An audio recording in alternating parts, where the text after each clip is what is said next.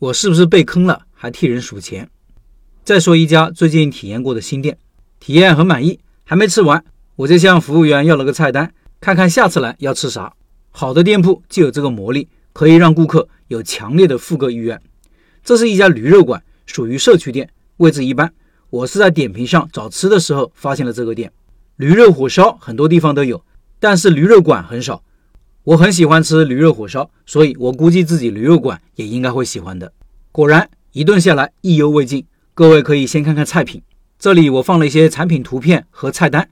听音频的老板可以到开店笔记的公众号查找对应文章，看这些图片。无论是味道还是分量还是卖相都比较合适。这里尤其说一下分量。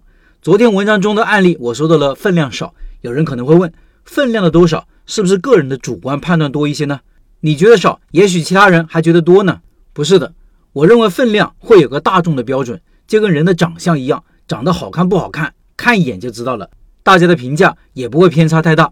看了他们的菜单和价格，你也会觉得不便宜吧？吃下来人均大概一百一左右。昨天谈到的餐馆人均是八十，吃饱了不满意。这次人均一百一，也吃饱了满意，而且决定以后常来，甚至当成宝藏餐厅。同事吃饭价格更贵的，反而让我觉得更值得。为什么会有这样的差别呢？我想有两个原因。第一是这个店有特色，驴肉比较稀缺。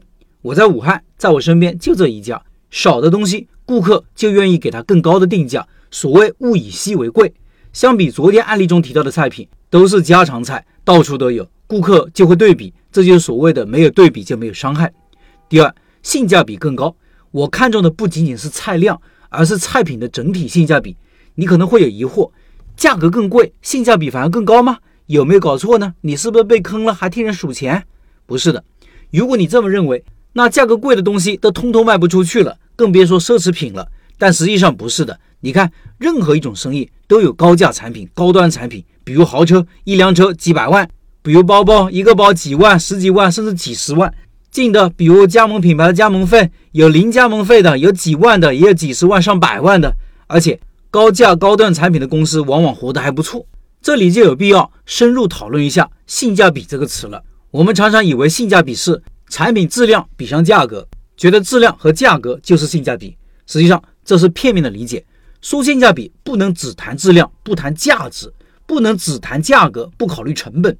这句话很重要，我再说一遍：说性价比不能只谈质量不谈价值，不能只谈价格不考虑成本。更全面理解的性价比是产品价值比上顾客购买成本。产品价值包括产品使用价值、情绪价值和资产价值。购买成本包括金钱成本、时间成本、精力成本。去驴肉馆吃饱只是使用价值，在我们当地还能体验到正宗的驴肉，能吃到自己喜欢的东西，这就是情绪价值。这种情绪价值在湘菜馆是没法体验到的。有些产品可能还有升值价值，顾客就更加不会在乎价格。比如茅台，现在的茅台价格是十年前的两三倍，顾客喝不完就囤着，还能赚钱。而喝茅台送茅台，让人感觉体面，让人感觉尊贵，这就是体验情绪价值。然后是顾客购买成本，也是需要考虑的。我们买一个东西，消费一个东西，不应该只考虑价格，还要考虑你的成本。你让我到外省吃一顿正宗的驴肉，我要提前准备，要搭车，要找馆子，要耽误事情，还可能疲惫不堪，时间和精力成本很高。所以你价格贵一点也没关系，我在当地吃，我愿意。